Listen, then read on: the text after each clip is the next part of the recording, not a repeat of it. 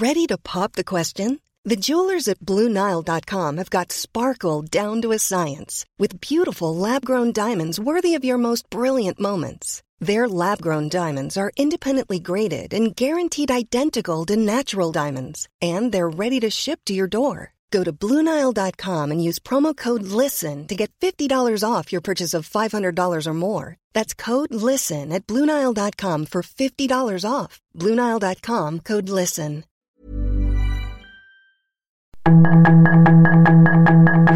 Tarde a tarde, lo que necesitas saber de forma ligera con un tono accesible. Solórzano, el referente informativo.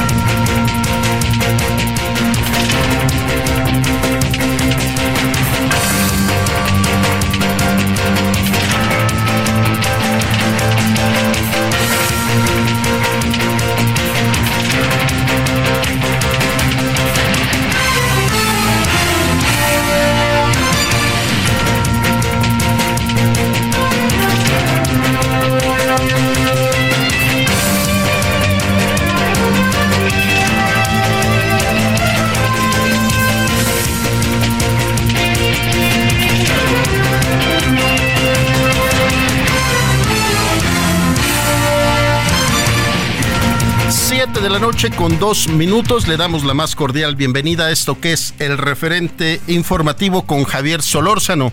Le saluda Román García, Javier Solórzano, titular de este espacio informativo. Ya estará con ustedes y con nosotros el próximo día lunes en esta cabina de transmisión del Heraldo Radio.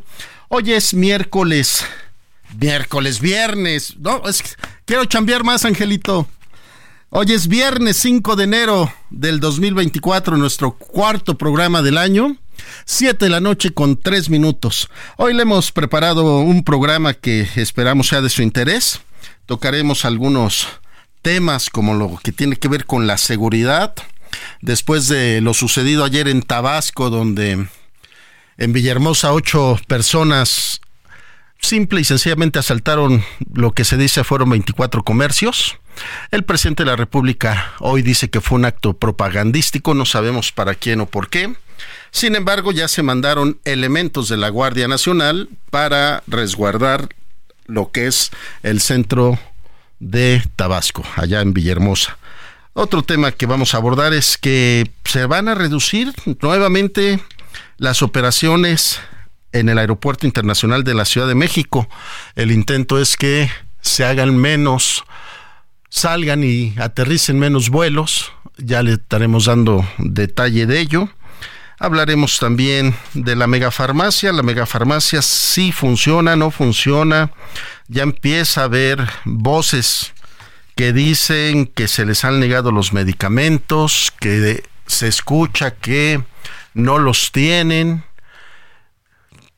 eh, que las recetas médicas que les dan ya están fuera de tiempo porque tienen la fecha del 28, 29, 30 de diciembre del 2023.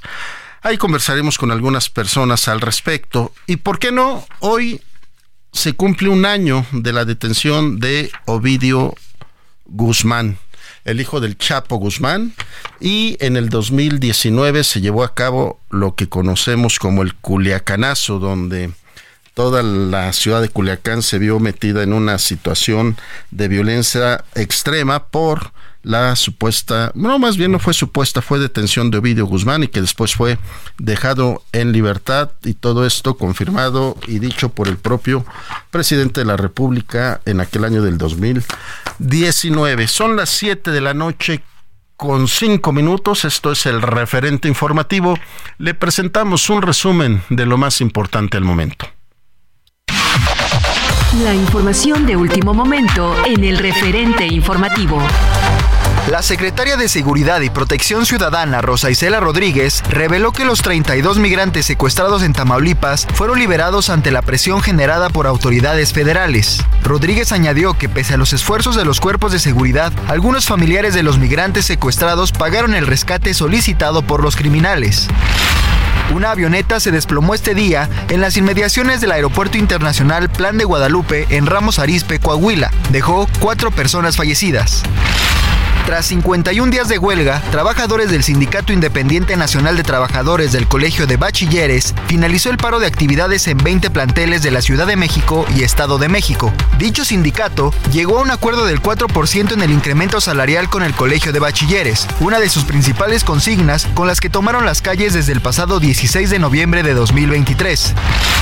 Durante diciembre pasado, se perdieron 384.882 empleos en el sector formal de la economía, cifra 11.3% mayor a los 345.705 creados un año antes. Esto de acuerdo con el número de plazas laborales adscritas al Instituto Mexicano del Seguro Social. Lo anterior es resultado de la práctica irregular que llevan a cabo muchos empleadores en el país de despedir parte de su personal en diciembre para volver a contratarlo al inicio del siguiente año, con lo que reducen el costo de su nómina a costa de los derechos de los trabajadores. El Aeropuerto Internacional de la Ciudad de México informó que a partir del próximo lunes 8 de enero entrará en vigor la reducción de sus operaciones, pasando de 52 a 43 por hora, tal como se dio a conocer en agosto del año pasado.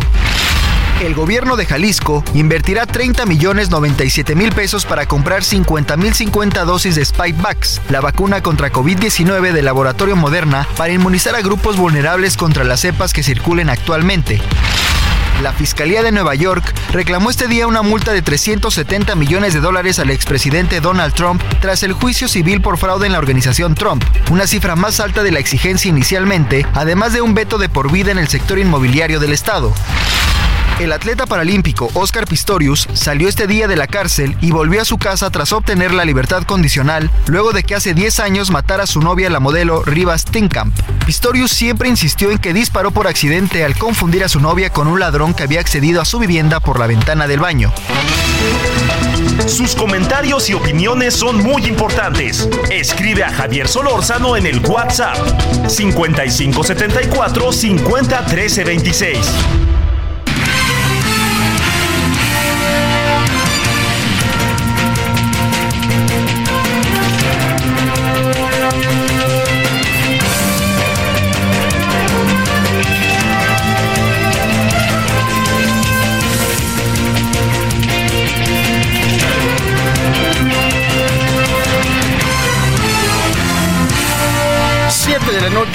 Con ocho minutos. Esto es el referente informativo. A nombre de su titular, Javier Solórzano, le saluda Román García.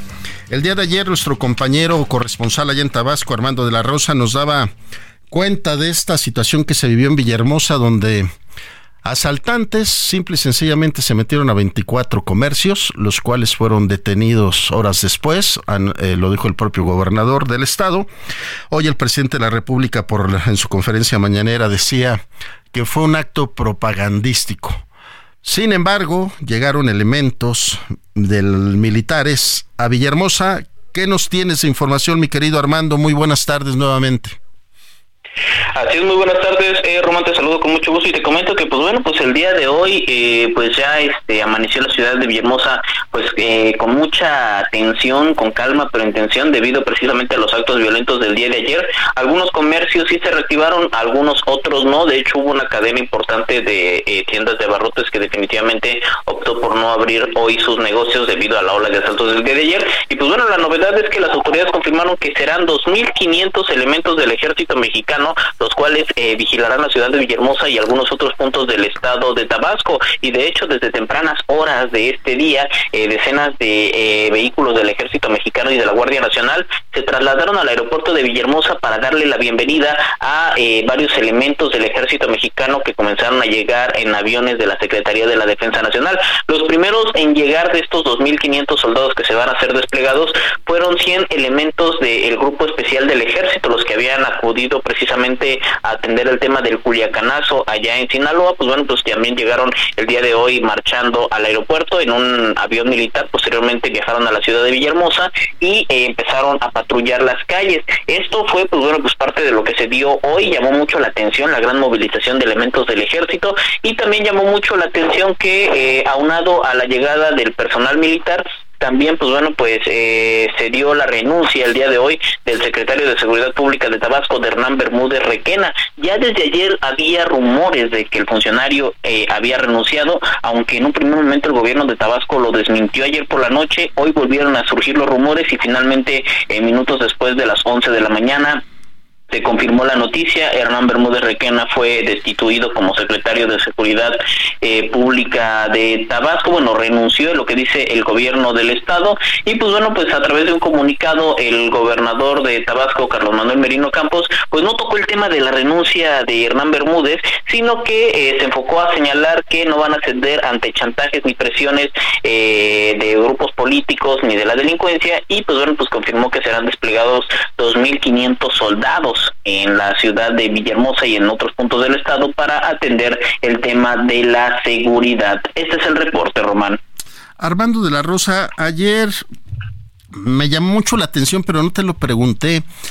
¿Cuánto tiempo habrán tardado estos delincuentes en asaltar estos que ahora sabemos son 24 comercios? Y, y en ese tiempo, en ese transcurso de tiempo, ¿a poco no hubo una sola autoridad, patrulla, elemento policíaco que dijera vamos tras de ellos, no? Pues, eh, pues sí fue una cuestión de, de, minutos y de horas, porque por ejemplo, el, al menos en lo personal yo me enteré de los primeros robos minutos después de las 3 de la tarde, fue cuando me enteré de que ya había robo de vehículos, fue lo que me llamó mucho la atención, este, algunos, este, eh, algunas fuentes que tengo dentro de la policía me dijeron hay robo de vehículos, después comencé a, a, ver videos en redes sociales de que habían, se habían dado asaltos en algunas tiendas, ya habían videos de las cámaras de seguridad, fue esto entre las 3 y y las seis de la de la tarde precisamente cuando se empezaron a dar la gran cantidad de robos primero en Anacleto Canaval que es este una zona a las afueras de Villahermosa luego se empezaron a dar robos en, colonias populares hubo un gran operativo en una plaza comercial debido a que había una amenaza de ataque a balazos y eh, pues entre las tres y las seis de la de la tarde siete de la entre, las tres de la tarde y siete de la noche fue cuando se dieron todos estos hechos violentos y ya después de las siete de la noche pues pues el gobernador salió a confirmar que había se había logrado la detención de ocho personas eh, armadas que estarían detrás de estos asaltos múltiples a tiendas y robos de vehículos. Aunque pues bueno pues este eh, sí este hay que comentarlo pues bueno pues no no no no se vio pues por así decirlo una respuesta eh, mucho más rápida por parte de las autoridades. Pasaron varias horas antes de que fueran detenidos estos eh, supuestos criminales por haber cometido esta gran cantidad de asaltos a tiendas comerciales. Y pues bueno pues ya el día de hoy llega el ejército a reforzar la seguridad. El detalle tiene que ver con que la gente tiene mucho miedo en Villahermosa, no tanto por los asaltos del día de ayer, sino por toda la ola de hechos violentos que se han dado tanto desde el mes de diciembre hasta estos primeros días de enero. Entonces, bueno, fue un tema de que si ya han pasado cosas eh, complicadas en la ciudad, la gente pues pensó que se podría complicar aún más. Entonces, pues así se dieron los hechos. Claro, Armando, como bien lo dices, pasaron pues sí, un, considerable tiempo que tuvieron los asaltantes para hacer sus fechorías. Sin embargo, pues sabemos que hay mecanismos que ahorita no, no recuerdo cuál es el término apropiado, que dicen que cuando suena el 911, pues se activan y van a las cámaras del C5, del C4, e inmediatamente dicen hay un tiempo de movimiento para que lleguen las patrullas, los policías a la zona donde están llevando a cabo los, hechos, pero aquí claramente vemos que no se llevó a cabo, motivo por el cual supongo, no lo sabemos, mi querido Armando, que vino la renuncia del secretario de Seguridad Pública, ¿no? Pues sí, efectivamente, aunque eh, pues también se hablan de muchos otros otros temas porque el secretario de Seguridad Pública pues renuncia también al cargo luego de otro tipo de situaciones. Recordemos que la noche del 22 de diciembre cuando se dio la quema de vehículos, pues también se había dado este pues una balacera a las afueras de la casa del secretario de Seguridad Pública de Tabasco, de Hernán Bermúdez Requena. En aquel momento, la balacera que se dio afuera de su vivienda, eh, hay que comentarlo, eh, el funcionario pues salió a declarar a los medios de comunicación que eh, no había sido pues como tal eh, una un ataque en su contra, sino que había sido pues una balacera entre particulares a las afueras de su vivienda. En aquel momento pues ya se hablaba, mucha gente aseguraba que no había sido una balacera, sino había sido un ataque en contra directa del funcionario y pues bueno, pues se hablaba de todo tipo de situaciones, aunque ya el día de hoy pues el funcionario eh, finalmente presentó eh, su renuncia luego de todas estas situaciones, porque la noche del 22 de diciembre no solamente fue la balacera, sino fue la quema de vehículos y disturbios en tres penales del de Tabasco. Entonces, obviamente llamó mucho la atención todos los hechos violentos que pasaron esa noche. Y además aunado a esto una noticia que creo que no le hemos dado eh, como periodistas la debida importancia pero esa misma noche también desaparecieron dos policías estatales eh, en medio de eh, la situación violenta que se dio y las autoridades como tal no han querido confirmar si la desaparición de estos policías estuvo relacionada con la quema de vehículos aunque se dio básicamente en el mismo lapso de tiempo. Entonces pues en medio de todas estas situaciones difíciles es que renuncia Hernán Bermúdez Requena a la Secretaría de Seguridad Pública de Tabasco. Entonces, pues así se dieron las cosas el día de hoy. Ahora, Armando, como bien lo dices, inimaginable esa noche del 22 de diciembre. ¿Quién se iba a imaginar a un Villahermosa en esas circunstancias? O sea, ahora sí que ni, ni, queriendo hacer una película de, de violencia extrema. Pues sí, efectivamente, lo que pasa es que como Villahermosa, como todas las capitales de nuestro país, pues bueno, es una ciudad con tráfico, con asaltos de repente, con accidentes vehiculares, con todo lo que implica una gran ciudad. Sin embargo, pues bueno, pues un tema eh, de violencia como la que vivimos la noche del 22 de diciembre, pues sí, obviamente va a quedar para la historia de Tabasco, ya que pues bueno, pues hubo quema de vehículos en diversas zonas del, de la ciudad, o sea, no no fue en un solo punto, sino fue en carretera federal en algunas colonias pues estaba la acera, en un fraccionamiento en el campestre de Villahermosa, que pues es una zona residencial, a las afueras de la casa del secretario de Seguridad Pública. Entonces, pues obviamente todo esto generó alerta, los disturbios también en los penales, este, en tres penales al mismo tiempo se dieron disturbios, y también lo que comentábamos, eh, la desaparición de estos policías y otras balaceras eh, focalizadas en algunas zonas, en algunas colonias eh, a las afueras de Villahermosa. Entonces, pues todo esto se dio en una misma noche obviamente pues la población quedó un poco pues espantada, quedó un poco eh, pues por así decirlo Bueno, ahorita recuperamos la llamada con Armando de la Rosa. Estamos hablando de este buen enfrentamiento, asalto que se llevó a cabo, pero ya estamos nuevamente contigo, Armando. Sí, entonces como les decíamos, este, pues la gente en Tabasco quedó un poco eh, asustada por lo que pasó la noche del 22 de diciembre, todos estos hechos violentos.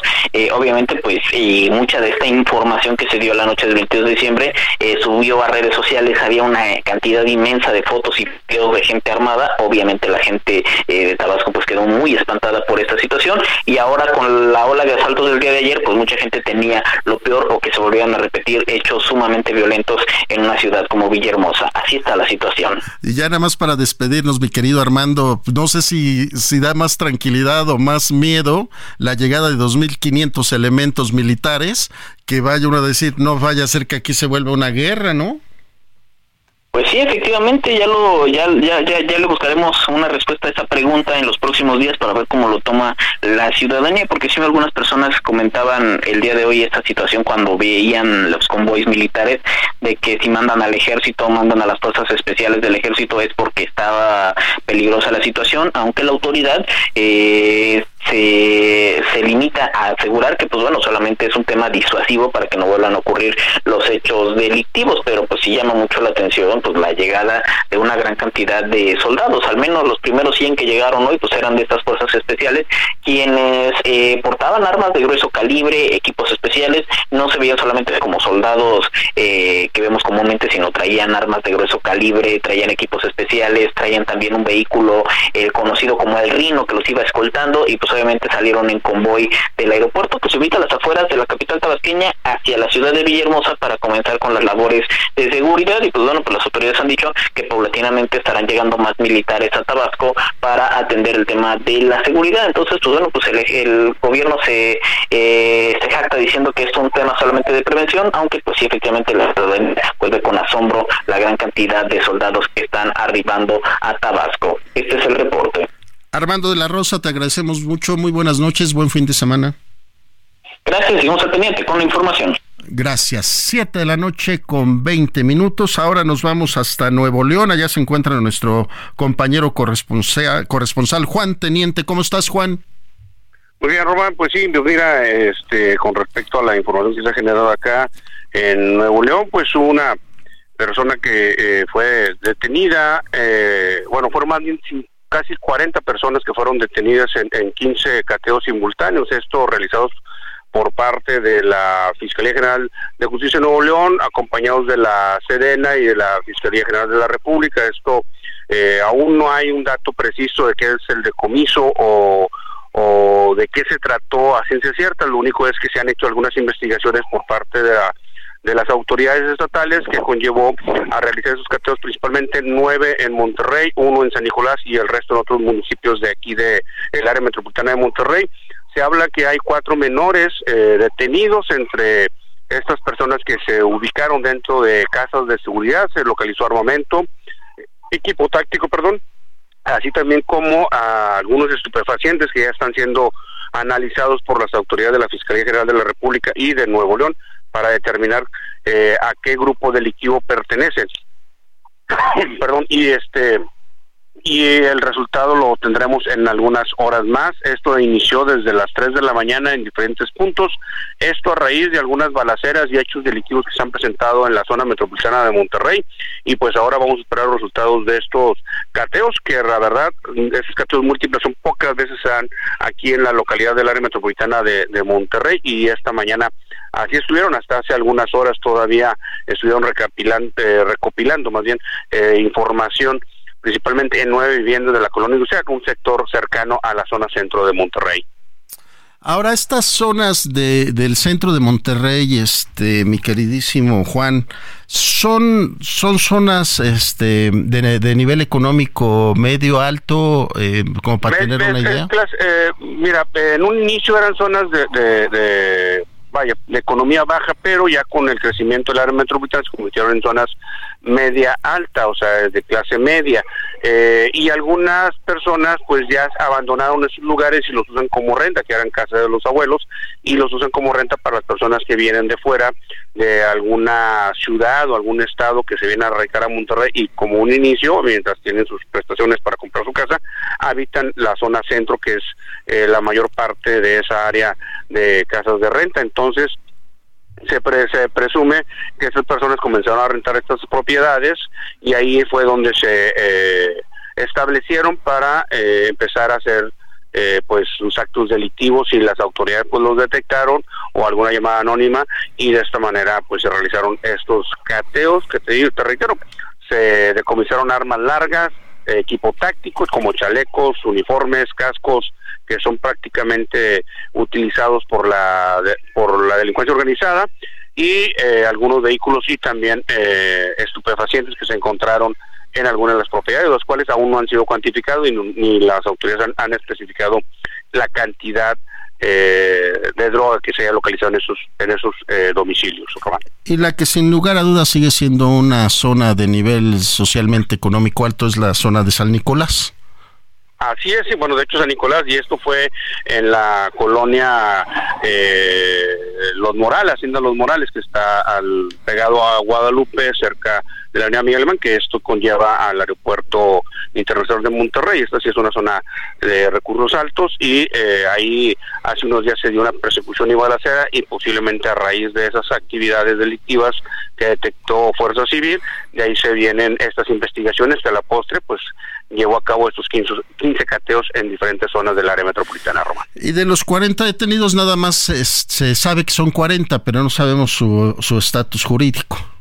Mira, no, lo están con calidad de presentados, reitero, son cuatro menores, se habla, aún no lo ha confirmado, de hecho esto lo dijo por la mañana el secretario de Seguridad, este Pámanes, Palacio Pámanes, eh, él mencionó que inclusive se presume que hay algunos extranjeros, no especificó la nacionalidad, pero se habla que mínimo hay unos cuatro o cinco personas que no son mexicanos.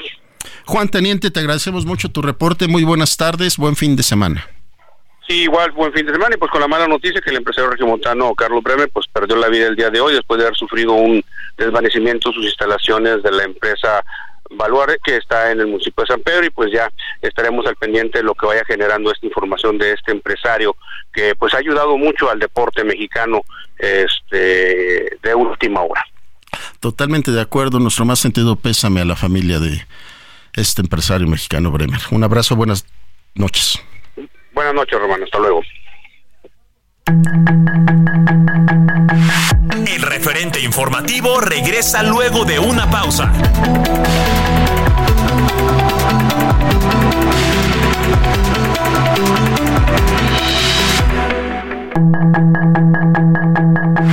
Estamos de regreso con el referente informativo.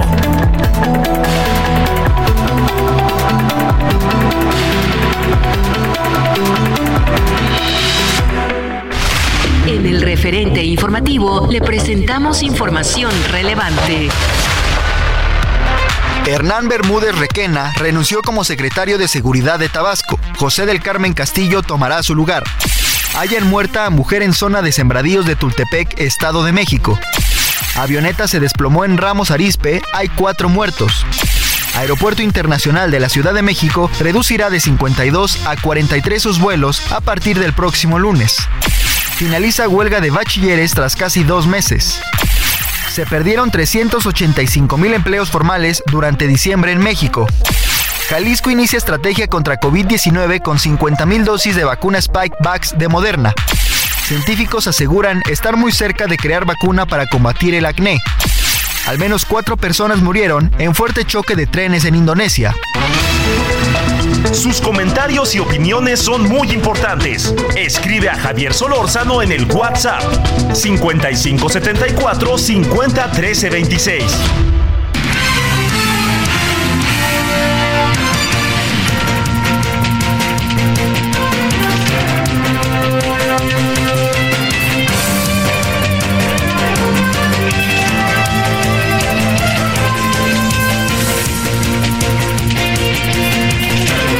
De la noche con 32 minutos. Les saludamos nuevamente en esto que es el referente informativo. Le da las buenas noches Román García, en ausencia del titular de este espacio, Javier Solórzano.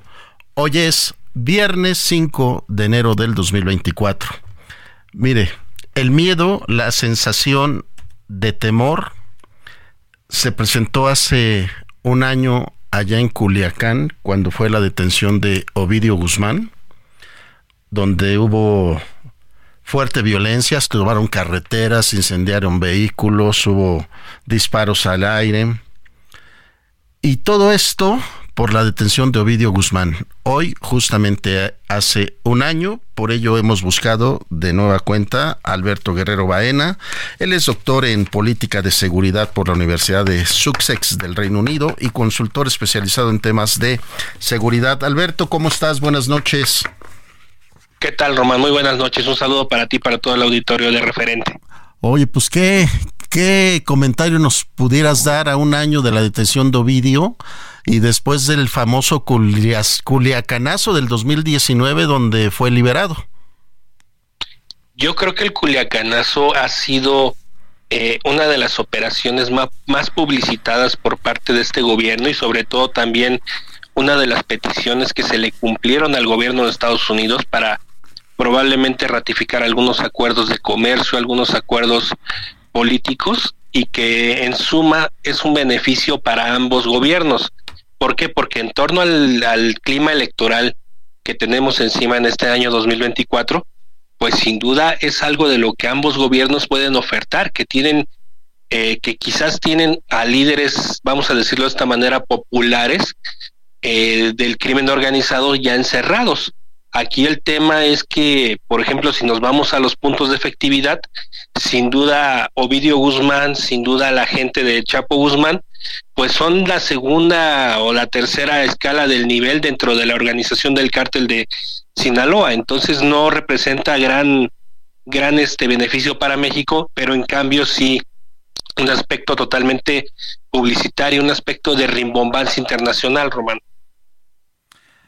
Y Alberto, después de esta detención y ahora extradición de Ovidio, pues los reacomodos son inmediatos, ¿no? Los, están los hermanos, y inmediatamente la, la, operación del cártel sigue operando y lo vemos como los principales distribuidores de fentanilo, una de las grandes preocupaciones, como bien lo dices, del gobierno de Estados Unidos.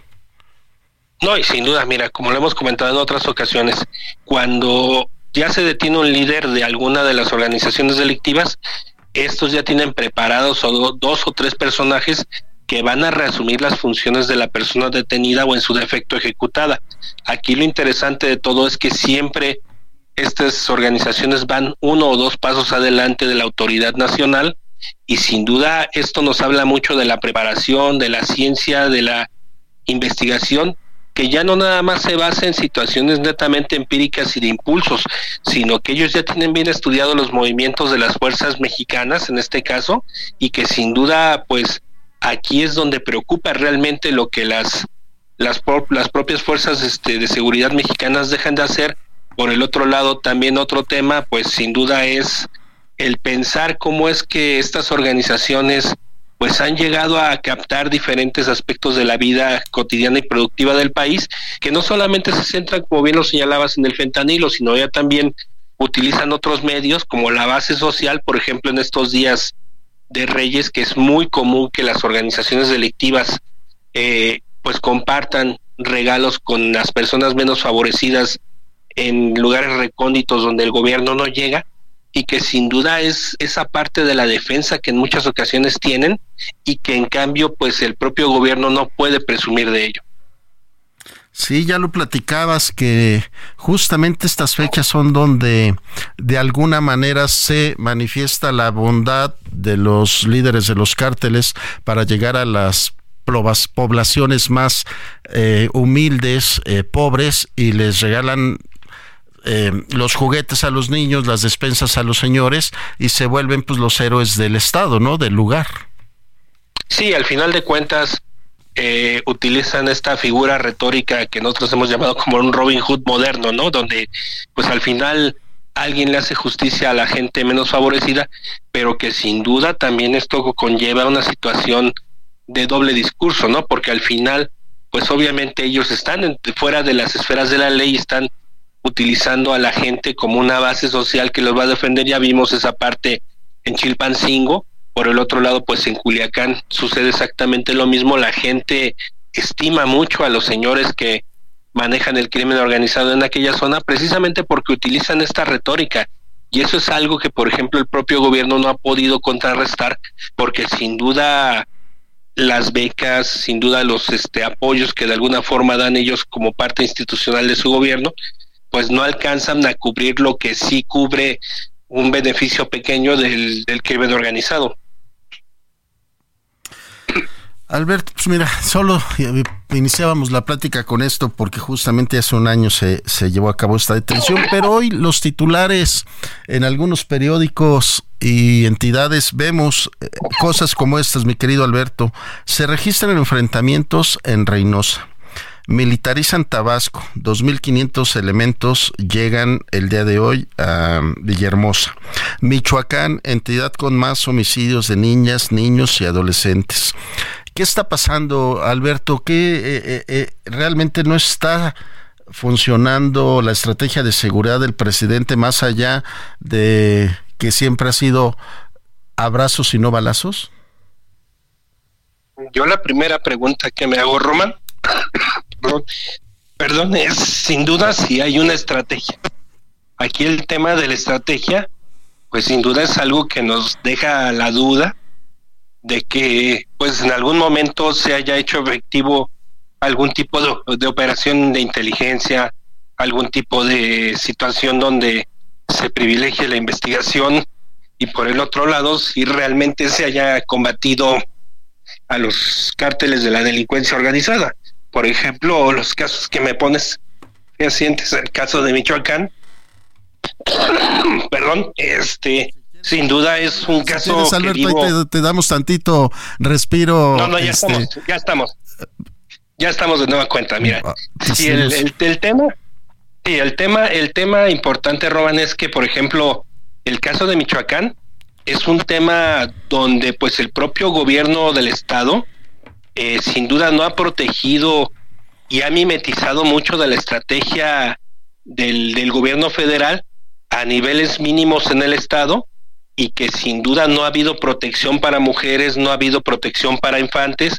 Y por el otro lado, por ejemplo, en otras entidades, pues sin duda tenemos este que ver que la propia operatividad de la Guardia Nacional, pues sin duda los números nos dirían que es un país sumamente protegido por el número de elementos que se tienen eh, en cada entidad.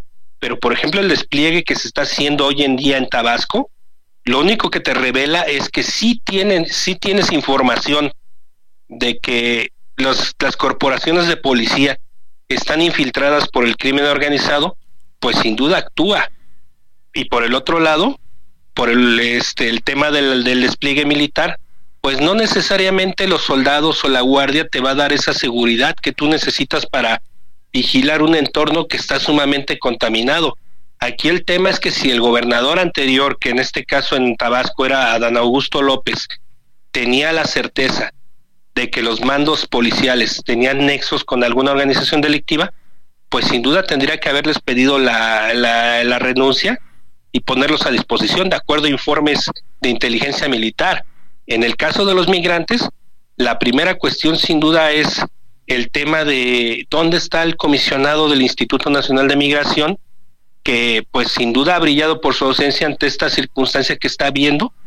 Y por el otro lado pues al final del camino creo que en este sentido lo hemos comentado infinidad de veces Román si tú te pones a leer los documentos que se prepararon para la campaña presidencial de 2018 y que sin duda pues te, te, los, los, te los pones a observar con un ojo crítico no vas a encontrar ningún tipo de meta, ningún tipo de parámetro, ninguna línea de acción. Son un puñado de muy buenas intenciones, pero que en, resultados de seguridad tú tienes que dar resultados desde el día primero, si no ya estás fallando. Y ahorita el tema de las cifras, pues ya históricamente ya te rebasó el, el número que tenías de homicidios dolosos ya hablaste, por ejemplo, el tema de los estados, el tema de Michoacán con las mujeres violentadas, y así podemos irnos en diferentes rubros y sin duda le vamos a seguir rascando porque no ha habido una preparación. Aquí es la conjunción de un todo, la mala preparación de la Guardia Nacional, eh, el efecto de patrullaje en carreteras es una situación bastante ominosa. Por ejemplo, yo ahorita viajé de Ciudad de México a la ciudad de Zamora, no vi ningún tipo de este patrulla de Guardia Nacional durante todo mi trayecto. Y eso realmente es lamentable, porque es una, es una autopista de las más circuladas del país. Por el otro lado, este, eh, el tema de los protocolos de actuación donde sigues dependiendo de las policías municipales para las puestas a disposición y que sin duda si las policías municipales no están preparadas y no tienen ningún tipo de financiamiento por parte de la federación porque los municipios no les alcanza el dinero, pues seguimos en esta cadenita de errores que sin duda en algún momento nos está llevando a tener los resultados que hasta el momento tenemos. Fíjate, ayer yo observaba una escena del crimen en Ciudad de México y le platicaba a las personas que estaban a mi lado que parte de esa magra preparación de los policías y de los guardias nacionales es que al momento de y por, y por qué se le caen los casos al gobierno porque la magra preparación con que se les da por ejemplo, la, preparación de la escena del crimen, del llenado del, informe del primer respondiente y todos esos protocolos que tienen que seguir, pues no han sido especializados, no han sido tocados con finura ni con tiempo. Toda la capacitación se hizo al vapor. Es un tema que tiene muchísimos años y que hoy en día, si bien sí tienen la culpa los gobiernos anteriores, hay que decirlo, pero también en este sentido en este sexenio de Andrés Manuel López Obrador, pues se tomó la decisión de borrar de un o de cortar un tajo todo un proceso que se tenía de preparación de unas corporaciones policiales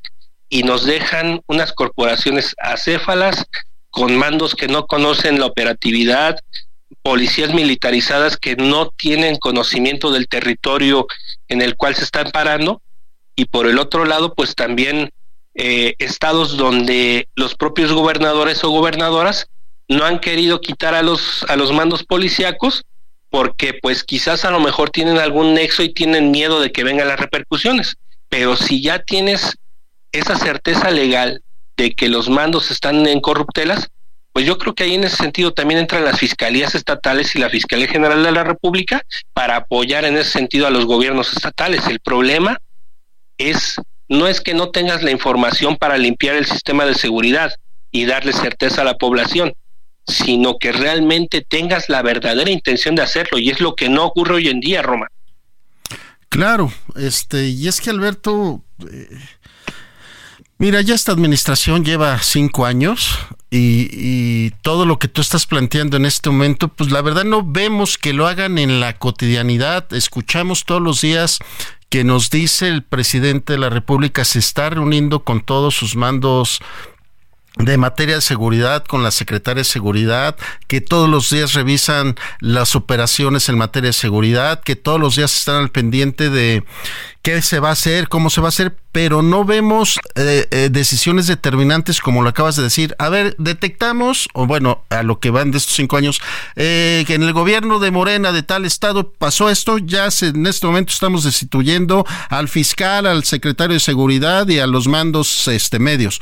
Se están no, no hemos visto unas, no hemos escuchado en todo este, en esta administración ese tipo de acciones, este Alberto. No, y de determinaciones totales. Por ejemplo, una mesa de seguridad, Román, conjunta a todas las corporaciones de seguridad que están en un determinado territorio, te sientas a hablar sobre lo que hiciste en toda la semana, tus resultados, y te fijas metas para la siguiente semana con el compromiso de cumplirlo y de fijar una, vamos a decirlo, una agenda de trabajo conjunta donde te repartes el territorio y sin duda eso te puede dar buenos resultados. Por ejemplo, eso eso en su momento en muchos municipios ha ocurrido y ha dado muy buenos resultados, donde en su momento Policía Federal se, se repartía en su momento con Policía Militar, con este policías estatales, policías municipales, te fijabas, inclusive hasta para la medición de estas reuniones, sabes que tenemos 10 minutos para desahogar estos puntos porque no podemos trabajar más.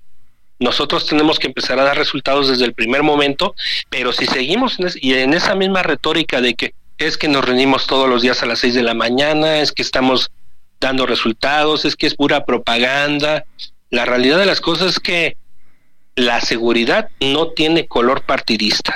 La seguridad es una de las políticas que me permito decir que deberían de ser blindadas de toda contaminación electoral, porque sin duda es el primer eslabón de la cadena de productividad de un país un país no va a tener productividad ni va a tener bonanza si no tiene el tema de seguridad resuelto. Lo vemos en muchos estados de nuestro país donde pues no han llegado las inversiones derivado precisamente de, de lo agreste del territorio y de los conflictos posibles que hay en, en el mismo. Entonces, si tú no tienes garantizado eso, si tú no tienes una coordinación plena, tienes resultados, tienes metas, tienes parámetros, y sobre todo gente que verdaderamente quiera hacer las cosas y que tenga la información para llevar a cabo lo, que tenga que hacer, pues sin duda no hay resultados. Y hoy en día hablar de reuniones en la mañana es muy fácil decirlo y pues únicamente con eso le podemos dar un una palmaza, palmada a la,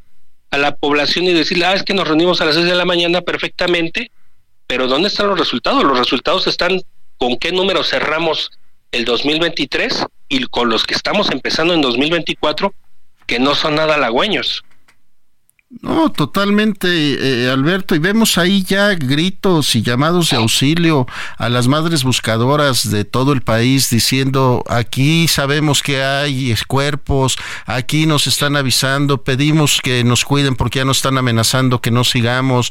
Ahí en Michoacán vemos a los aguacateros este, preocupadísimos por los sobornos, a los limoneros. En Guerrero vemos ahora que el precio del pollo lo dictamina la delincuencia organizada, que levantan comerciantes dedicados al comercio del pollo. Todos los días escuchamos esto y pareciera que ya nos tenemos que acostumbrar a ello porque no vemos acciones para terminar o detenciones. Ya agarramos a los cabecillas, aunque suelen decir ya agarrados a las cabecillas, pero ya están los otros, ¿no? Sin duda, mira, el tema fundamental es querer hacer las cosas. Y si tú quieres hacer las cosas en ese sentido, tienes que actuar con sigilo, tienes que trabajar sobre las evidencias que hay sobre todo pues obviamente con informes de inteligencia bien detallados, ahí sí ayuda mucho el tema de los militares porque ellos sí logran infiltrarse hasta los más recónditos lugares de las células delictivas, pueden tener información valiosa, esta misma se puede procesar para extender las, las diferentes órdenes de aprehensión. El problema, como bien lo señalaste, es tener la intención de hacer las cosas. Si se tuviera la intención de hacer las cosas y sobre todo la buena voluntad, ¿cuántos líderes delictivos no tendríamos ya en la cárcel tomando en cuenta toda la información, todo esto que nos ha venido saliendo de Guacamaya Leaks, donde nos señalan con con señales y lugares y nombres y sobre todo ubicaciones de los personajes del crimen organizado en México, de quienes están actuando de manera corrupta, de quienes traen problemas con diferentes puntos, pues sin duda nos daría la certeza de que estaríamos viviendo en un país pleno de seguridad, pero el problema es, desgraciadamente, no se tiene, por el otro lado tenemos un proyecto fallido de fuerza de seguridad pública a nivel nacional, que eso es un tema que le tenemos que dar seguimiento porque esta ya pertenece a la Secretaría de Seguridad y Protección Ciudadana y no a Sedena.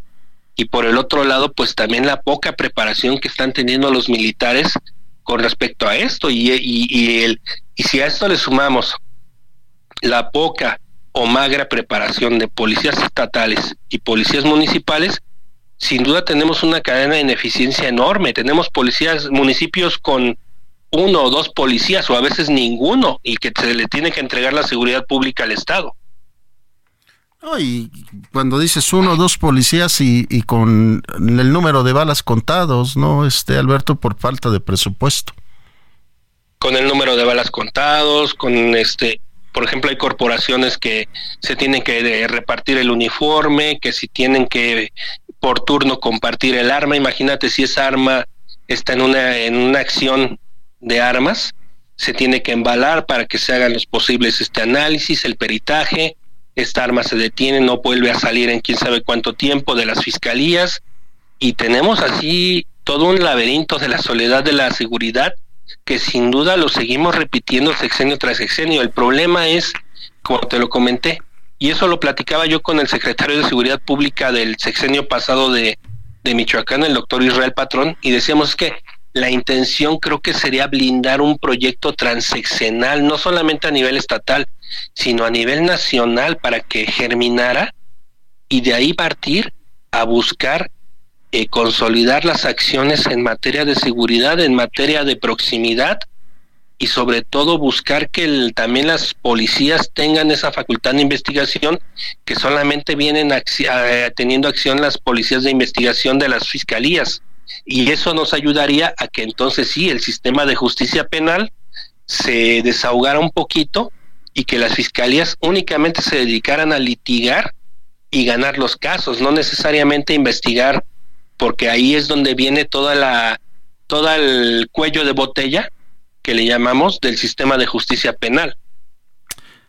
Alberto, nos queda un minutito porque sabes que nos llega el corte comercial, pero ¿qué hacer ante esta situación cuando llega el ejército a poblaciones y las propias poblaciones los rechazan? Dicen, no, no los queremos. Es que desafortunadamente el tema es que la población sabe perfectamente quién nos protege, quién nos controla, quién de alguna manera los, pues les ha venido dando, ¿no? Y la gente en esa situación le jura fidelidad a quien le ha dado. Tristemente hay que decirlo así. Y quien le ha dado más es el crimen organizado. Aquí el tema es, como bien dicen por ahí, muy románticamente, el tema de la cultura de la legalidad, de instruir a la población, pero esto se debió de hacer hace muchos años. Y el trabajo de prevención, de igual manera, se debió de hacer muchísimo tiempo atrás Desafortunadamente hoy en día tenemos rebasado no solamente el problema de índole operativo y de índole eh, numérico, sino de índole cultural. El respeto que le tiene la, la gente a la autoridad es un respeto muy magro que sin duda nos deja mal parados a quienes hemos estado en instituciones de seguridad pública. Alberto, Alberto Guerrero Baena, te agradecemos muchísimo que hayas estado con nosotros esta noche una vez más. Un abrazo, Román, muchas gracias. Buen fin de semana. Buen fin de semana. 7 de la noche, casi con 55 minutos. Vamos a hacer una pausa en esto que es el referente informativo con Javier Solórzano.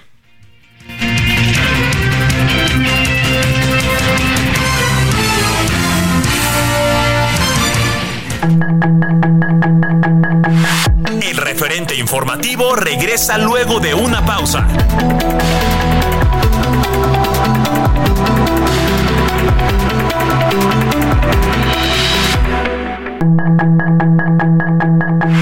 Estamos de regreso con el referente informativo.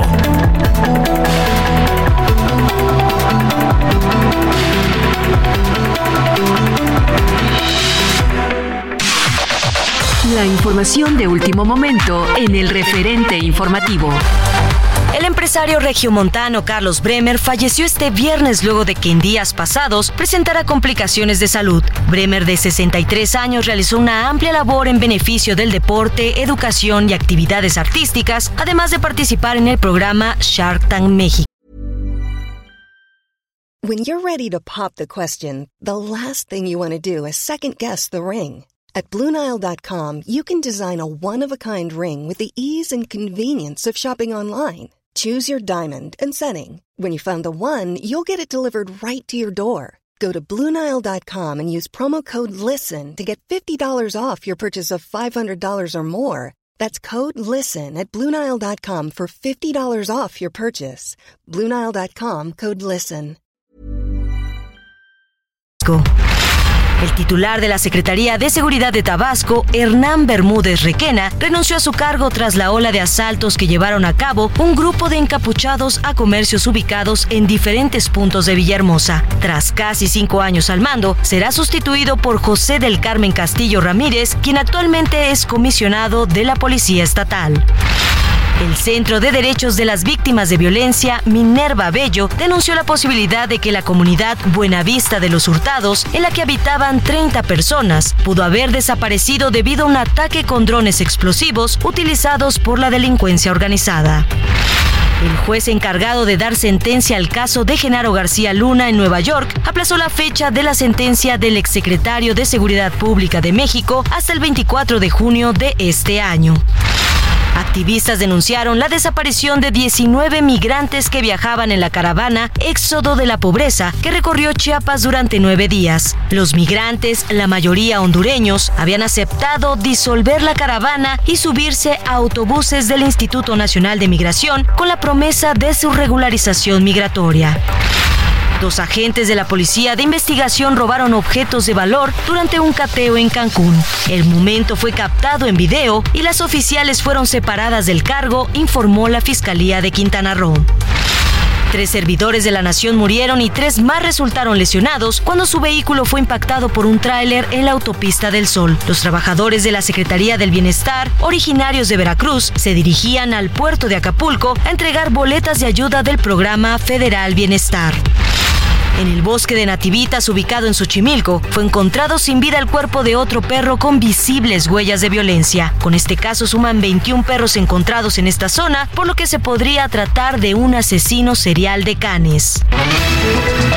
Sus comentarios y opiniones son muy importantes. Escribe a Javier Solórzano en el WhatsApp 5574 50 13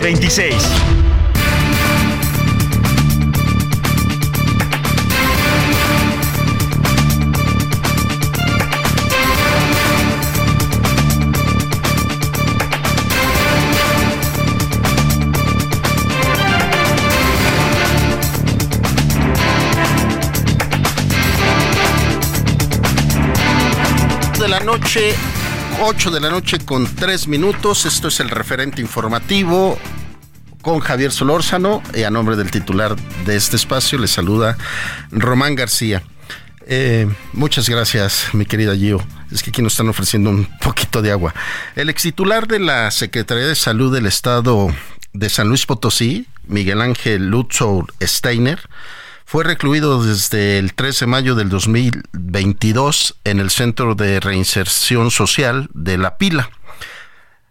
Al día de hoy está solicitando la intervención de la Comisión Nacional de Derechos Humanos para que investiguen actos de tortura psicológica tratos crueles, inhumanos y degradantes por los hechos falsos y pruebas sembradas en el proceso penal que se le sigue.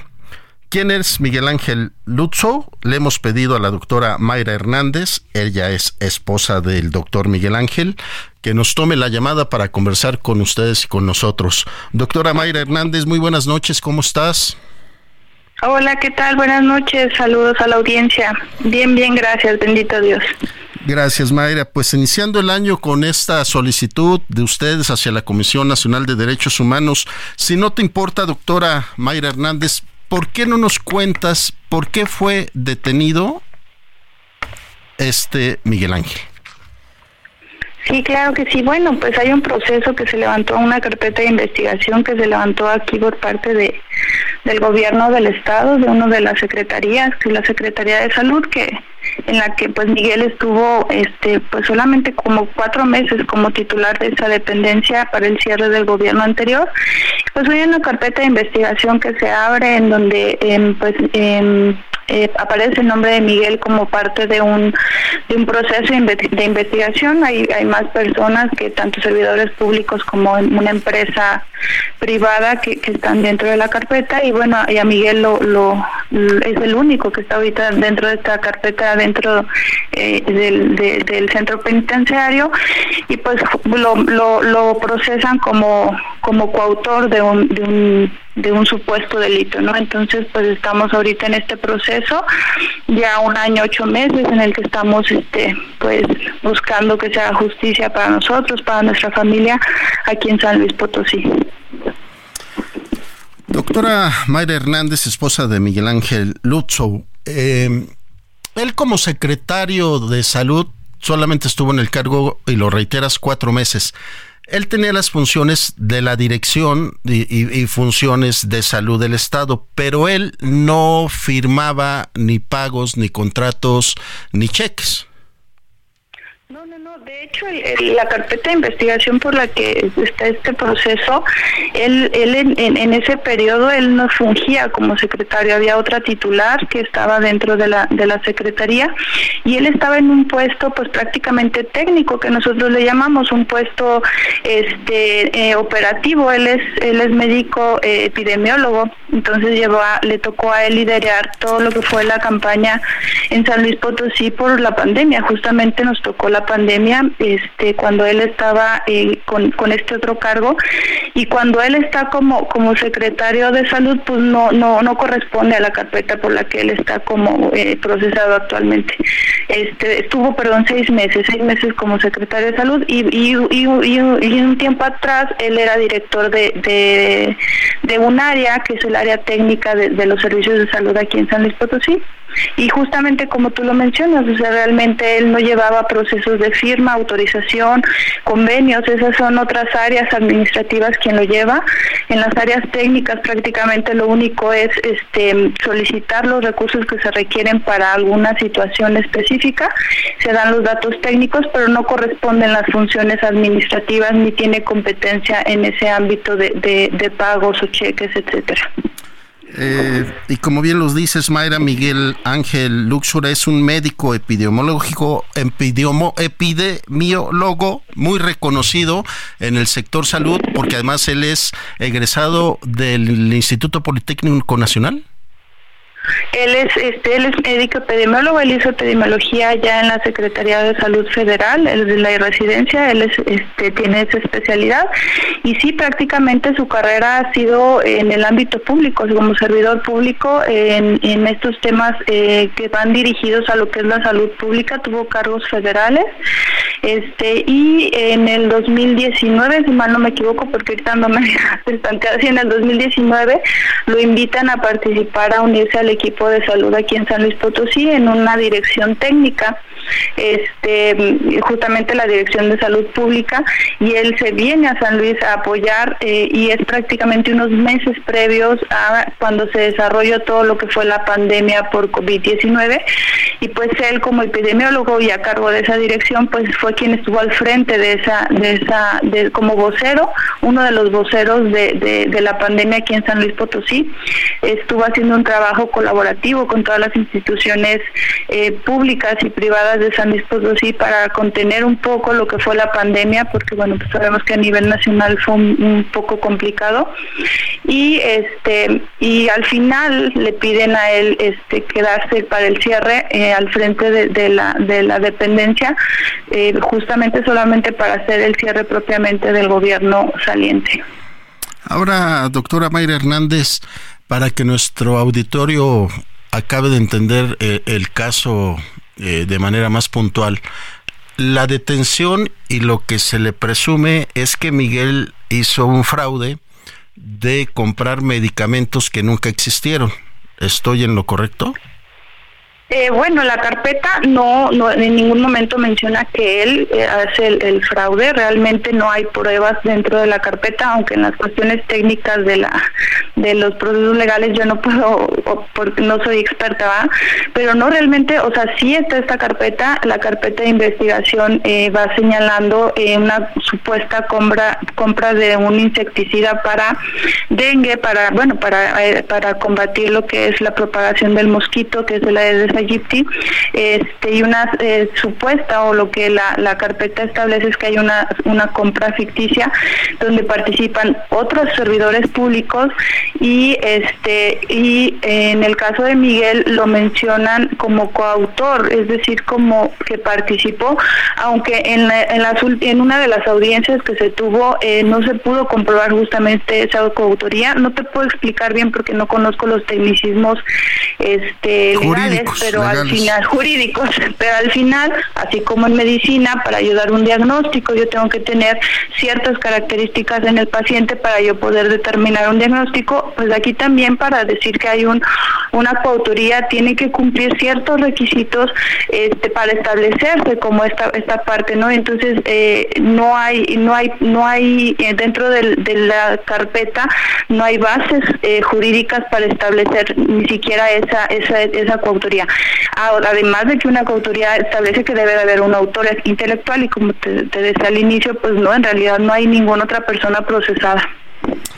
Ahora, en un inicio eh, fueron detenidos otros funcionarios, como nos lo acabas de decir, de los cuales todos están en libertad. Eh, eh, hubo detenciones eh, previas a la detención de, Miguel, hubo unas detenciones, pero fue por una carpeta de investigación diferente por la que Miguel está. Realmente esas detenciones fue por otra por otra causa. Mm, no no conozco los detalles de la carpeta. Sé que es un, algo similar en cuanto a una compra simulada o así o es, el supuesto que ellos establecieron. Este, pero es una carpeta independiente a lo a, la, a, la, a lo que lo que estamos viviendo ahorita actualmente con Miguel. Y doctora Mayra Hernández, este, según entiendo en algún momento que leía del, del caso de tu esposo Miguel Ángel, el monto del cual se señala se hizo esta compra em, ficticia, se, se cubrió el monto con, con alguno de los otros funcionarios, este, hasta donde recuerdo de haber leído del caso.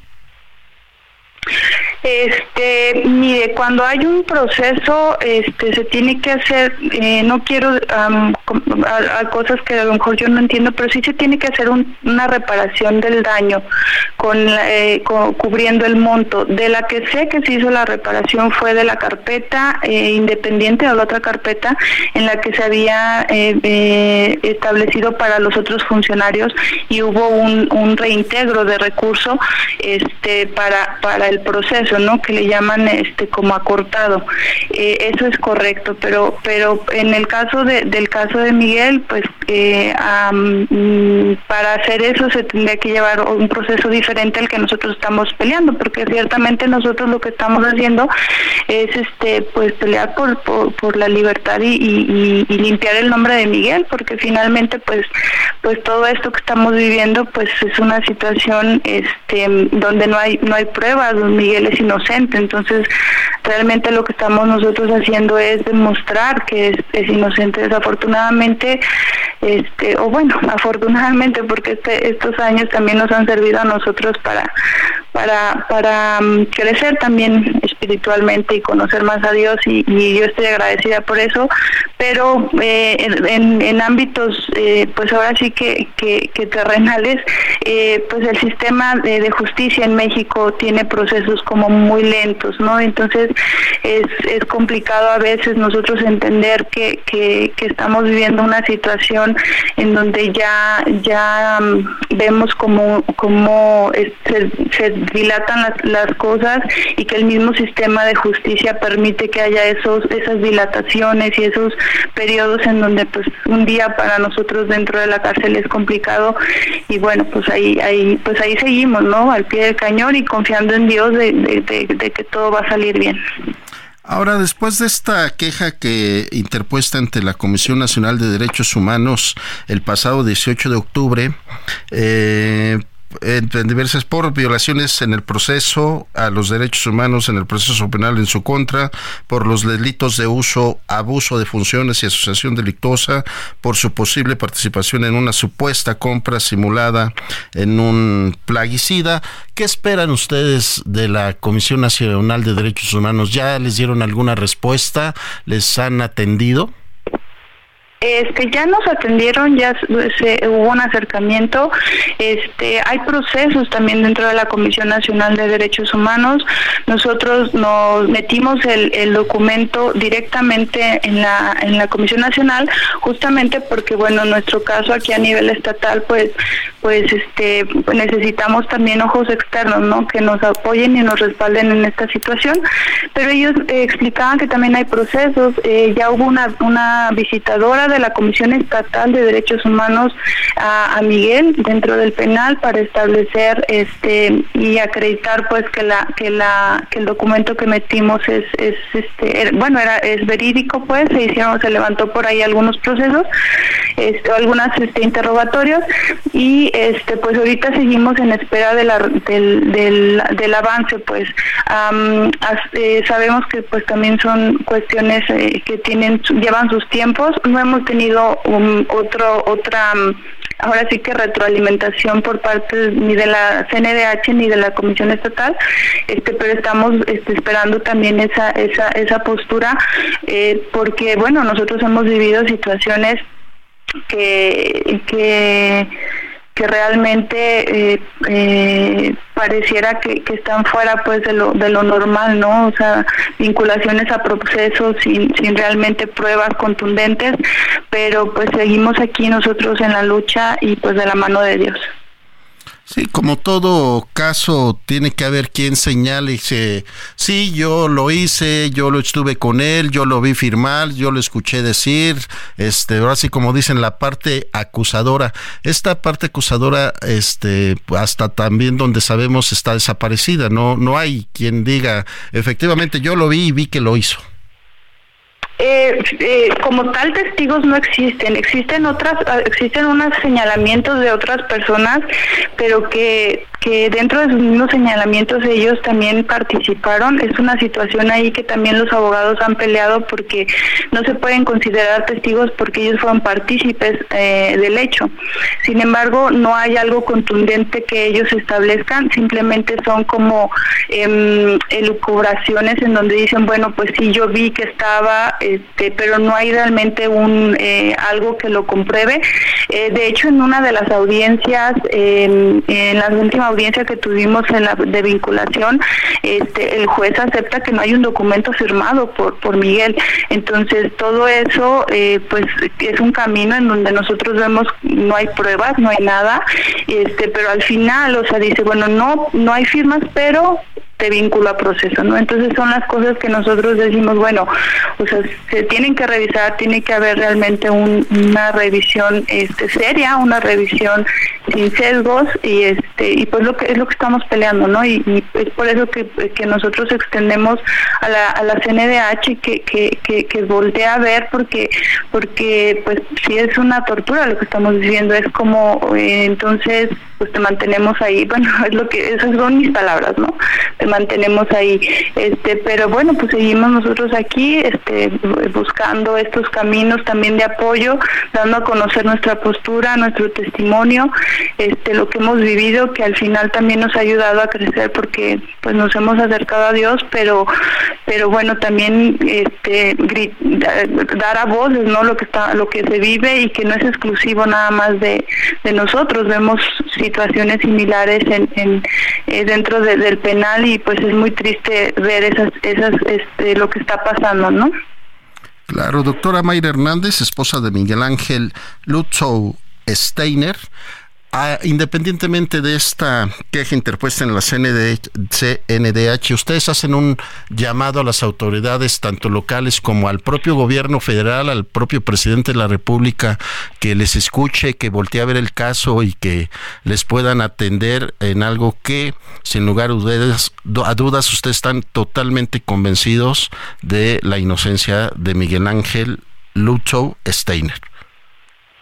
Claro, pues más que una convicción es la verdad. Eh, la palabra de Dios dice que, que no debemos mentir, que no debemos dar falsos testimonios y pues nosotros estamos este, esperando al final la verdad siempre sale a la luz y es lo que nosotros estamos luchando este y, y pues agradecidos con, con este con que nos escuchen desde estos medios de comunicación nacional este eh, que se abran estas puertas y, pues eh, pues seguimos pues en el camino este escuchaba que, que, que veía que estábamos resignados, la verdad es que no estamos resignados, al contrario, nosotros estamos esperando los tiempos de Dios, ya sabiendas que, esto va, va a seguir y luchando desde nuestra trinchera con las posibilidades que tenemos en las manos.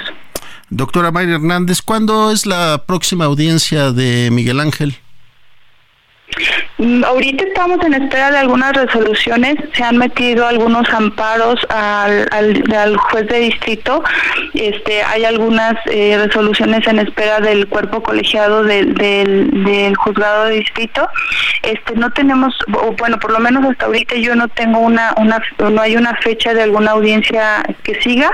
Este, más bien estamos esperando la, la respuesta, pues, de, de algunos, de algunos documentos que se han metido por parte de, de nuestros abogados, este, referente justamente a, la vinculación y este, a esta parte de, de, la violación a derechos en el sentido de eh, que eh, habíamos solicitado también el cambio de medida cautelar por, por el, el, la, la, prisión preventiva, pero bueno, son términos ya más legales que no, no tengo el, el, ahora sí que el conocimiento pleno y estamos en espera de que se hagan esas resoluciones como tal.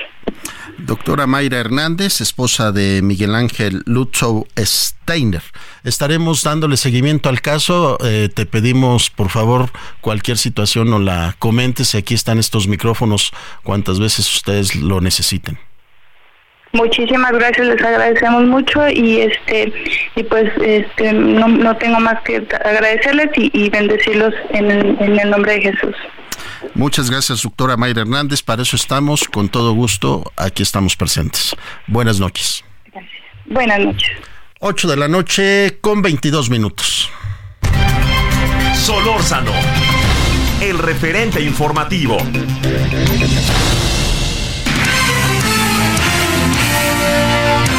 Con muchísimo gusto saludamos a nuestra querida Mayeli Mariscal. ¿Cómo estás, Mayeli? Muy buenas noches, feliz año. Hola, ¿qué tal, Román? Muy buenas noches para ti, para todo el auditorio. Feliz Día de Reyes también. Y pues bueno, en este Día de Reyes es que el mandatario jalisciense Enrique Alfaro dio la noticia que se estarán adquiriendo vacunas contra el COVID-19, las cuales se estarán aplicando a partir del próximo 16 de enero a población vulnerable. Esta eh, población principalmente que no tenga eh, pues acceso a algún seguro eh, social, algún servicio de Seguridad Social, se estará eh, destinando estas 50 mil 50 dosis que se adquirieron de la vacuna moderna adultos mayores en asilos y casas de asistencia, también a niñas, niños y adolescentes en casas hogar, niñas y niños adolescentes que, que padecen cáncer, así como personas con cáncer, ya sea activo o remiso, también personas que viven con VIH post-trasplantadas o con enfermedad renal crónica y adultos mayores en postración, personas con enfermedad eh, neuromuscular grave y también población indígena con, con enfermedad inmunosupresora. Esto eh, pues se informó el día de hoy, se están eh, pues ya esperando que arriben las vacunas a la entidad y bueno, esta estrategia, esta campaña preventiva se estará desarrollando a través del organismo público descentralizado de salud y eh, pues a partir del 10 de enero estará ya habilitada la plataforma estatal a través de la cual se podrán inscribir estos grupos vulnerables. Ahí mismo se les destinará eh, pues el lugar a donde deben de acudir a que se les aplique esta dosis, así como también el horario y eh, pues esta campaña preventiva ah, es digamos adicional a la que ya lleva a cabo el gobierno federal a través del IMSS y del ISTE aunque pues bueno, repito, la vacuna que se estará adquiriendo por parte del gobierno de Jalisco será la de los laboratorios Moderna y eh, no descarta el gobernador en un momento dado de requerirse pues ampliar el número de dosis. Esta inversión que se hizo es de poco más de 30 millones de pesos y la bolsa podría pues extenderse de ser necesario, Román. Mi querida Mayeli, muy buena noticia, como tú dices, un buen regalo de cumpleaños y desafortunadamente nos llega el corte, mi querida Mayeli, muy buenas noches. Muy buenas noches para todos. Una pausa y continuamos. El referente informativo regresa luego de una pausa.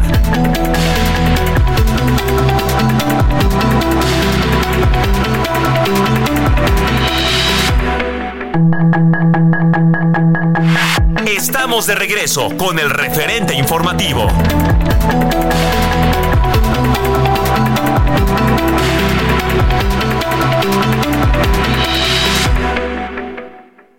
Somos más que energía, somos bienestar. Así como llevamos electricidad a todo México, llevaremos Internet para todos. Somos fuentes limpias y renovables. Construimos el Parque Solar en Puerto Peñasco, Sonora, el más grande de toda América. Somos proyectos prioritarios. Electrificamos trenes, aeropuertos y sistemas de transporte, conectando a todo el país. Somos CFE. Somos más que energía. Gobierno de México. El vocero del ejército de Israel, Daniel Hagari, informó que sus tropas se encuentran en un estado de alerta muy alto en su frontera norte con Líbano, luego de que sus aviones de combate atacaron este viernes posiciones del grupo chií Hezbollah en el sur libanés, desde donde se identificaron varios disparos hacia territorio israelí. El Ministerio de Inteligencia de Irán anunció la detención de 11 personas vinculadas al doble atentado suicida del pasado miércoles en el cementerio de la ciudad de Kerman, donde se conmemoraba el cuarto aniversario luctuoso del general Qasem Soleimani y que causó al menos 89 muertos y fue reivindicado por el grupo terrorista Estado Islámico. El ejército surcoreano informó que respondió con maniobras con fuego real a los ensayos de artillería realizados poco antes por Corea del Norte en el Mar Amarillo, que llevaron a Seúl a ordenar la evacuación de dos de sus islas fronterizas, lo que fue calificado como una peligrosa escalada militar en la península coreana. La Administración Federal de Aviación de Estados Unidos informó que dos aviones de la compañía Silver Airways se golpearon este viernes en un área del Aeropuerto Internacional de Fort Lauderdale Hollywood, en Florida, aunque aclaró que no se registraron daños mayores ni víctimas y no se afectó la operación de la terminal aérea.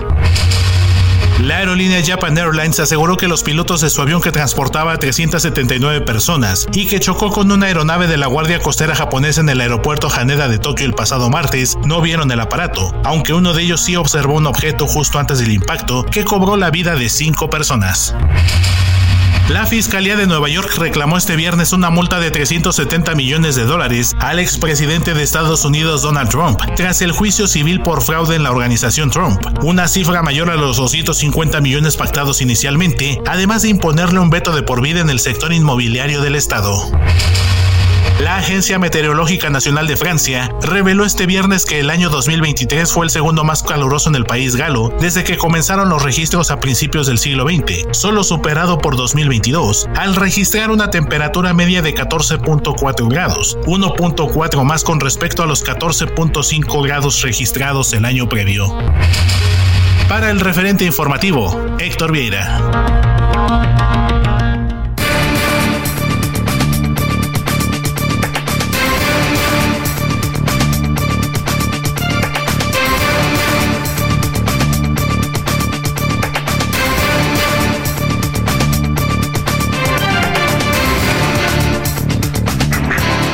8 de la noche con 33 minutos. Esto es el referente informativo con Javier Solórzano. En ausencia del titular de este espacio, le saluda Román García. Fíjese, el Tratado de Libre Comercio de América Latina el Tratado de Libre Comercio de América del Norte, México, Estados Unidos, se firmó el 14 de diciembre de 1992. Formalmente entró en vigor el 1 de enero de 1994. 30 años después, ¿qué ha pasado con este Tratado de Libre Comercio, ahora conocido como el TEMEC. Le hemos pedido a Juan Carlos Anaya, director general del Grupo Consultor de Mercados Agrícolas, nos tome la llamada. ¿Cómo estás, Juan Carlos? Buenas noches. Buenas noches, Román. Con el gusto de estar en tu programa y buen inicio de año. Muchas gracias. Igualmente, feliz año. Nuestros parabienes para ti, tus seres queridos. Juan Carlos, ¿qué nos puedes decir a 30 años de entrada en vigor del Tratado de Libre Comercio? Mira, en el sector agroalimentario, eh, cuando se negoció, era el sector perdedor, se, pensaba, pues ha sido un sector ganador ya que pues ha, roto muchos paradigmas, entre ellos el primero que la producción en los 30 años se ha incrementado en más del 97%. Cuando se empezó el Tratado de Libre Comercio, como tú bien indicas, el primero de enero de 1994, producíamos 149 millones de toneladas de productos agropecuarios y hoy son 293 millones de toneladas. Pero también tenemos otra parte, que el sector agroalimentario es ganador a nivel mundial, ya que somos el décimo productor agropecuario del mundo, el noveno exportador y la catorceava potencia económica a nivel mundial. Pero en valor hemos tenido cuestiones muy importantes también en cuanto a que el valor de la producción se ha incrementado en 206%, ya que pasó de 27.500 millones de dólares a 84.000 millones de dólares. Y cuando lo vemos también en los otros grandes retos que tenemos que afrontar, que no hemos logrado, es que también en el sector agropecuario vemos lamentablemente en el campo el 49% de la pobreza, aún con los programas actuales no hemos podido eliminar, aunque se habla de que han salido de la pobreza 5 millones de familias, tampoco lo vemos de esa manera cuando tenemos problemas de salud. El 29% de los productores tiene más de 65 años, se nos está envejeciendo el sector productivo. Y también en el tema del maíz, que es un producto muy importante para nosotros, solamente estamos produciendo el 51%. Y por último, tenemos una balanza superavitaria, ya que de lo que importamos y exportamos, vimos que cuando se firmó el Tratado de Comercio, nuestro comercio era de 4.400. Hoy es de 53 mil millones de dólares en 2023, donde cada año y cada mes estamos rompiendo récord y nuestra balanza comercial a partir del 2015 es superavitaria. La verdad es algo sorprendente lo que han hecho nuestros productores en el campo mexicano. Juan Carlos, eh, eh, esta semana eh, veíamos ahí cifras que decían que la producción de granos que se hace en el país no es suficiente para el consumo interno de México y que nos estamos viendo obligados a la exportación de granos de Estados Unidos y que eso le está incrementando sus costos. ¿Estos son consecuencias o efectos secundarios de, del tratado?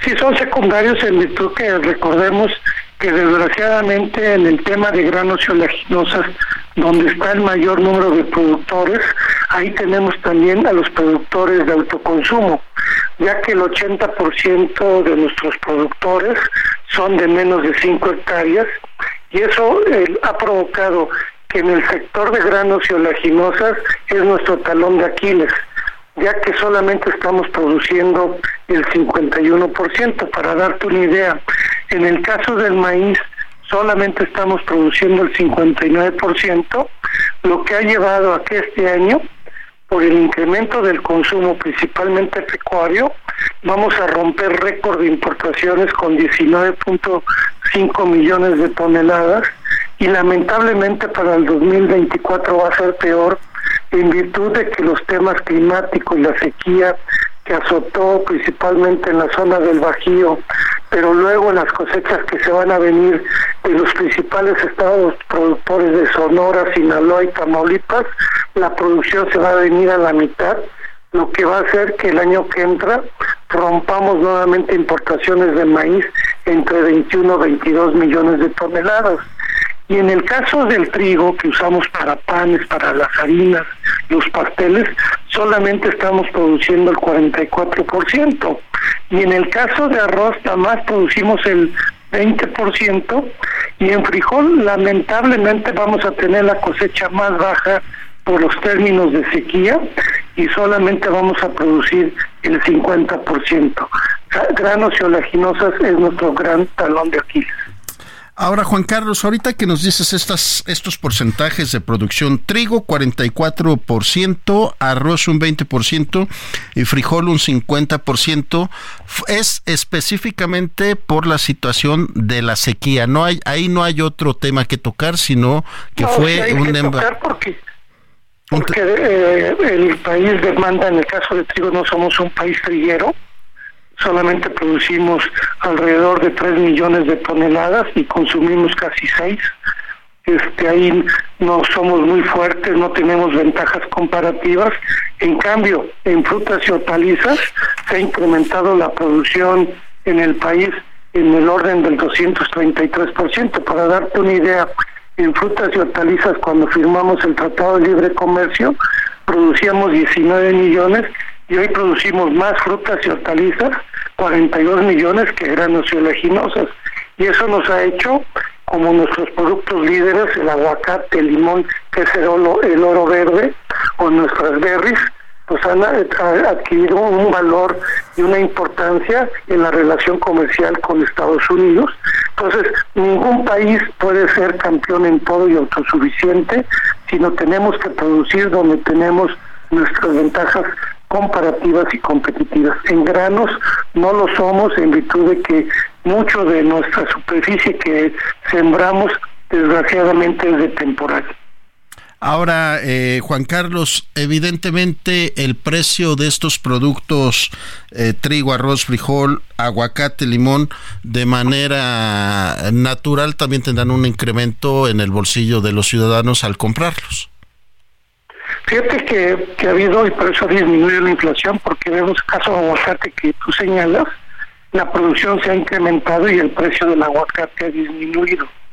En el caso del maíz, porque tiene una producción mundial récord y en Estados Unidos récord, los precios han venido a la baja y el tipo de cambio que se ha apreciado ha provocado que el productor nacional de recibir un precio de 6.500, 7.000 pesos, ahorita está recibiendo precios de 4.500 y 5.000 pesos. Desgraciadamente, aunque el precio del maíz ha bajado, la tortilla no baja, la tortilla, aunque no ha aumentado, se mantiene a precios altos. Sí, fíjate que el otro día hablábamos con eh, el presidente de la Asociación de Tortilleros y decía que difícilmente ellos verían que baje el precio de la tortilla, al contrario, ellos estaban eh, visualizando todavía más salsas durante este año. Bueno, seguramente fue con mi amigo Homero, este, lo hemos venido platicando, lo que pasa es que no va a ser por el maíz, sino derivado de los incrementos que va a haber del salario mínimo y también de lo que ha sido la subida de, algunas cuestiones de combustibles, de temas de electricidad, de rentas, que eso sí está provocando que sus costos se estén incrementando, pero no es derivado de, del precio del maíz, que representa de su costo de la tortilla aproximadamente el 40%. Y como bien nos lo estás diciendo, eh, los precios que estaban basados a cómo estaba cotizando el dólar, que andaba eh, tirándole siempre a, a los 22 pesos, todo parece indicar que el día de hoy lo estamos viendo en 17 y se, se visualiza, los especialistas dicen que estaremos sobre la barrera de los 19 pesos eh, como lo más alto en el año. Eh, ¿No es así, Juan Carlos? Así es, y eso le pega a las exportaciones, nos hace menos competitivos. Afortunadamente, con más producción y más volumen, no se ha visto afectado las exportaciones agroalimentarias, pero en el tema de los productores de granos sí se están viendo afectados, ya que sus precios están referenciados en el mercado internacional y en dólares, y eso representa menos pesos, como ha sucedido en las remesas aunque las remesas han subido, ahora la gente que lo recibe, pues recibe menos pesos, como tú señalas, por la, apreciación del tipo de cambio. Sí, aunque hemos llevado ya varios meses con niveles récord en, en las remesas, ahora con este precio del dólar, si se mantienen esos niveles, pues entrará menos dinero a como lo vemos, ¿no, Juan Carlos? En pesos, así es, y pues por eso Banco de México preocupado por la inflación, principalmente en alimentos, porque muchos productos que suben, como el pan, el pan bimbo, este, cuando suben ya no bajan, aunque las materias primas disminuyan. Y esas son imperfecciones que existen en el mercado, que pues hay que estar mirándolo, y eso está provocando que no nada más en México, sino también en Estados Unidos y en Europa, no se bajen las tasas en virtud de que sigue habiendo una presión de inflación principalmente en los alimentos. Entonces nos reiteras que ha sido unos 30 años eh, favorables, cuando empezábamos con un 97% de producción, ahora estamos sobre un 206%. Iniciabas diciendo que empezó, empezó con una producción de 149 millones de toneladas, hoy andamos sobre las 293 millones de toneladas. Así es, así es y debemos sentirnos orgullosos de que tenemos productores de, que compiten a nivel mundial, pero también tenemos algo que tenemos que atacar que es a los pequeños productores de autoconsumo, que hay que hacerlos más productivos para que puedan ser más rentables y tengan mejores ingresos. Entonces sigamos echándole ganas al TEMEC, este Juan Carlos Anaya, director general del Grupo Consultor de Mercados Agrícolas. Así es, Román, y, yo creo que el 2024 vamos a seguir viendo buenos números, principalmente en los otros subsectores de, gran, de frutas, sector pecuario, agroindustrial. Desgraciadamente no hay buena perspectiva para granos para el próximo año y eso es lamentable. Como, como lo dices, no, no, no todos los sectores podemos crecer de manera pareja, ¿no? Hay, hay altibajos en algunos no podemos ser campeón en todos. Exacto. Juan Carlos Anaya, te agradecemos mucho que haya estado con nosotros esta noche. Gracias, Román, por la invitación y estamos a la orden. Estamos a la orden también por acá. Un abrazo. Los deportes con Edgar Valero, porque el deporte en serio es cosa de expertos.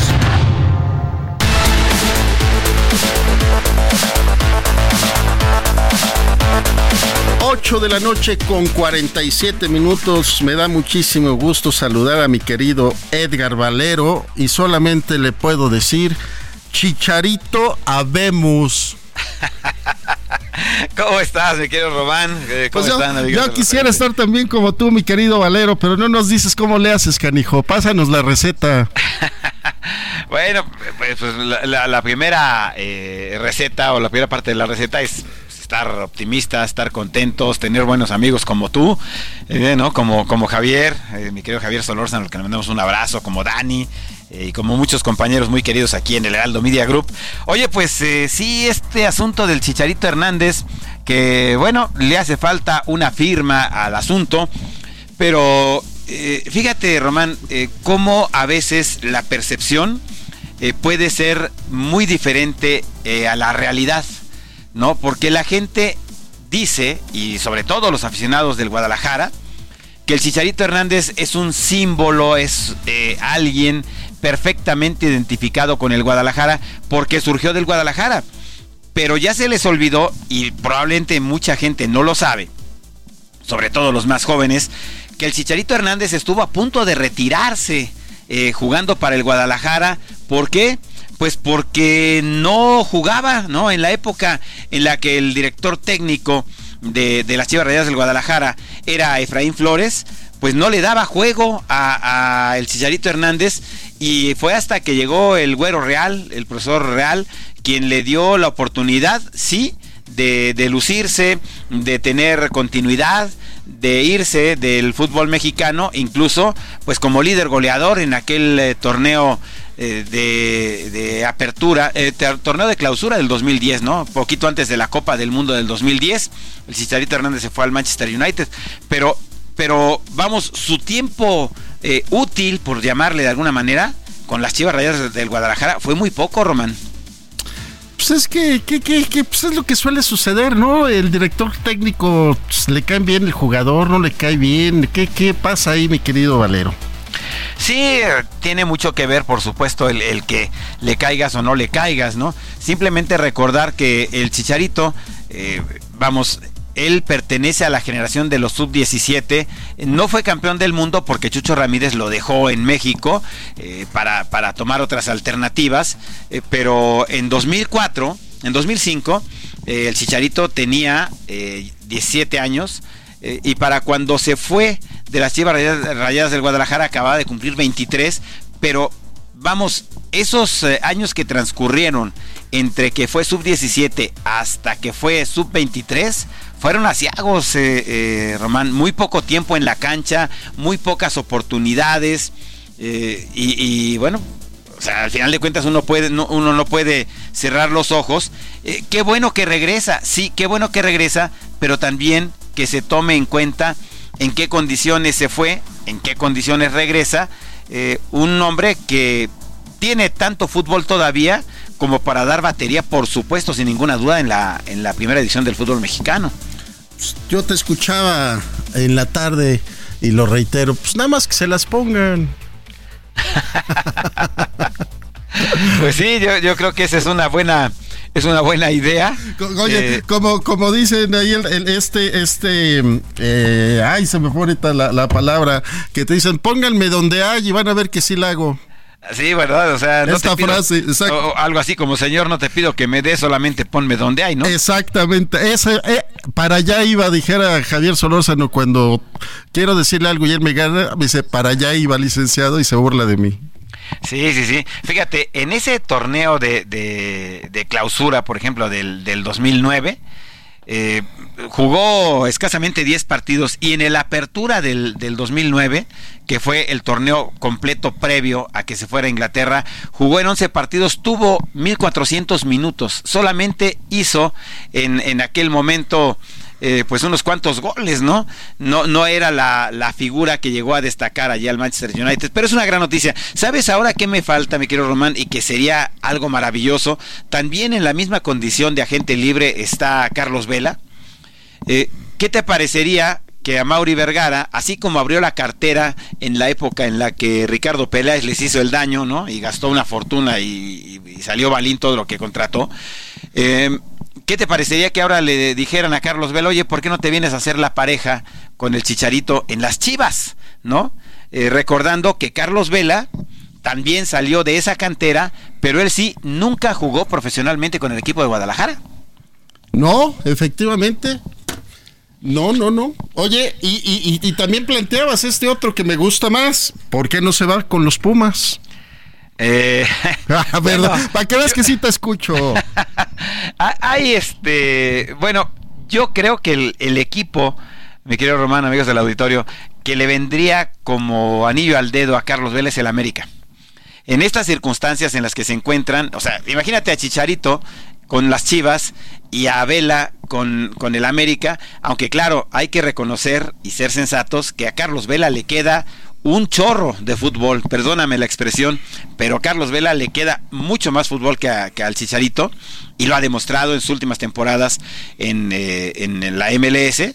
Por eso es que por él todavía existe una oferta vigente de la Real Sociedad de San Sebastián para que regrese, ¿no? La Real Sociedad donde él se encumbró haciendo pareja con Antoine Grisman eh, hace, eh, ¿qué fue eso? En 2000, en 2020 es cuando lo transfiere a la Real Sociedad porque había bajado su rendimiento pero había tenido grandes temporadas con la Real Sociedad, que incluso llegó a pagarle al Arsenal, el dueño de la carta, 15 millones de, de, euros, que era un dineral por un muchacho como Carlos Vela. No, bien lo dices, pues no era un dineral, yo creo que sigue siendo un dineral, ¿no? pues sí, exactamente. Y sobre todo eh, cuando tienes o cuando estamos hablando de, un futbolista mexicano que no se cotizan tan bien allá en, en, los en, en el continente europeo, ¿no?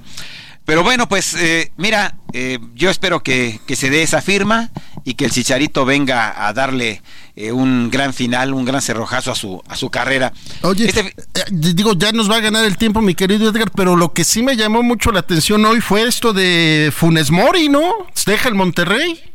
Sí, que deja a Monterrey, supuestamente se iba a ir al fútbol de Brasil, pero no les pagan, eh, eh Román, allá en, Sudamérica lo que ganan en México. Funes Mori ha jugado muchos años para Rayados y ha cobrado sueldos estratosféricos. Y, bueno, eh, se va al equipo de los Pumas porque ya no tiene cabida en un equipo que no tiene espacio ya para nadie más ahí, en, esa plantilla impresionante que tiene. Se va a los Pumas, eh, creo que la salida del Toro Fernández y la llegada de Funes Mori es una buena eh, jugada de parte de los Pumas. Eh, le va a hacer bien al equipo universitario. Eh. Funes Mori es un gran jugador, aunque a mucha gente no le gusta. y bueno, pues además es mexicano. Oye, rápidamente en el fútbol americano, pues fin de semana más que interesante. es la última jornada de la NFL. Inicia mañana sábado con dos partidos muy interesantes. El equipo de los acereros de Pittsburgh visita a los cuervos de Baltimore. Y luego los tejanos de Houston enfrentan a Indianapolis esperando una derrota de los jaguares de Jacksonville para que alguno de los dos sea campeón divisional y vaya a la postemporada. Eh, hay todavía eh, tres lugares de comodín disponibles, cuatro títulos divisionales en juego.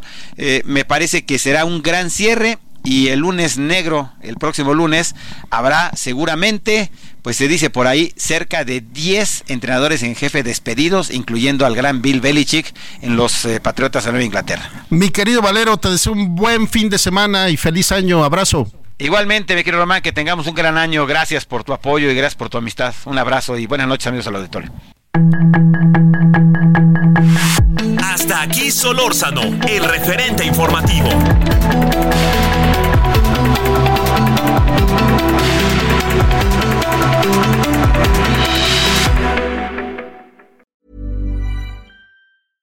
Selling a little or a lot? Shopify helps you do your thing however you cha-ching. Shopify is the global commerce platform that helps you sell at every stage of your business. From the launch your online shop stage to the first real life store stage, all the way to the did we just hit a million orders stage.